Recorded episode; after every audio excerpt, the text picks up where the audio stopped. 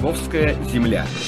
История, традиции, современность. Подкаст-канал о любимом городе. Добрый день, дорогие друзья! Мы продолжаем серию подкастов «Строка на обелиске», в которой знакомим вас с балаковцами, героями Советского Союза. Военный летчик Федор Полынин стал героем Советского Союза еще до начала Великой Отечественной войны – Федор Петрович родился 20 октября 1906 года в селе Сухой Отрог. Рос в Восточной Сибири, куда пришлось на длительное время переехать его родителям. В 1923 году семья вернулась на малую родину, а затем поселились в селе Кормежка, а спустя год ушел из жизни их отец и кормилец. Федору Полынину пришлось оставить родное село и уехать искать работу в Самару. Жесткие условия выживания закалили характер и побудили всерьез задуматься о будущем, получении образования и специальности. В 1924 году Федор Полынин вступил в комсомол и пошел учиться в вечернюю школу для взрослых.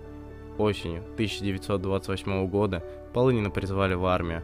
Сначала он окончил Вольскую летную школу, а затем Ленинградскую военно-теоретическую школу ВВС и в 1939 году Оренбургскую военную школу летчиков числе лучших выпускников он был назначен инструктором в авиационную группу Военно-воздушной академии, однако Полынину хотелось оставаться боевым летчиком.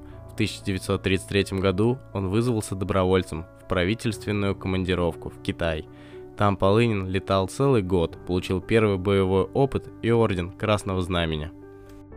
В 1937 году Полынин вновь на год отправился в Китай – в этой командировке он и совершил подвиг, за который был удостоен звания Героя Советского Союза.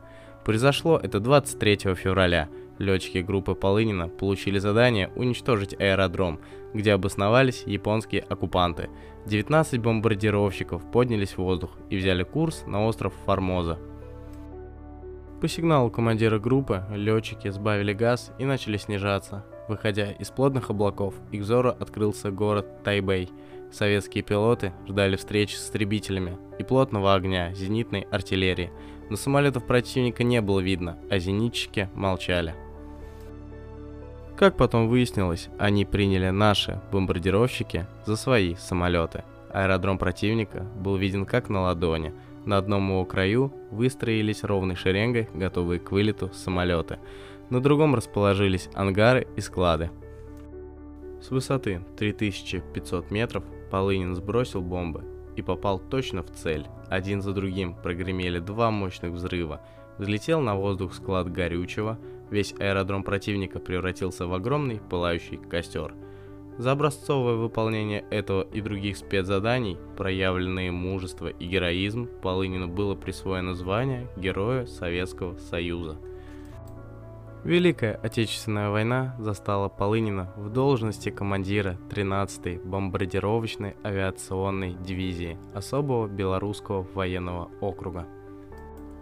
Решением советского правительства в ноябре 1944 года 6-я воздушная армия, находясь в составе 1-го Белорусского фронта, была передана в войско польское, став его военно-воздушными силами – возглавляя ВВС войска польского, принимали участие в заключительной берлинской операции Великой Отечественной войны.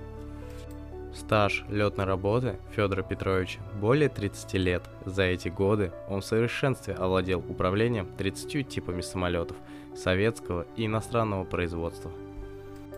Умелыми и решительными действиями Полынин всегда причинял серьезный урон врагам, не раз вступал в неравный бой, не раз его сбивали, и он падал на землю вместе с горящим самолетом, до последнего пытаясь спасти машину.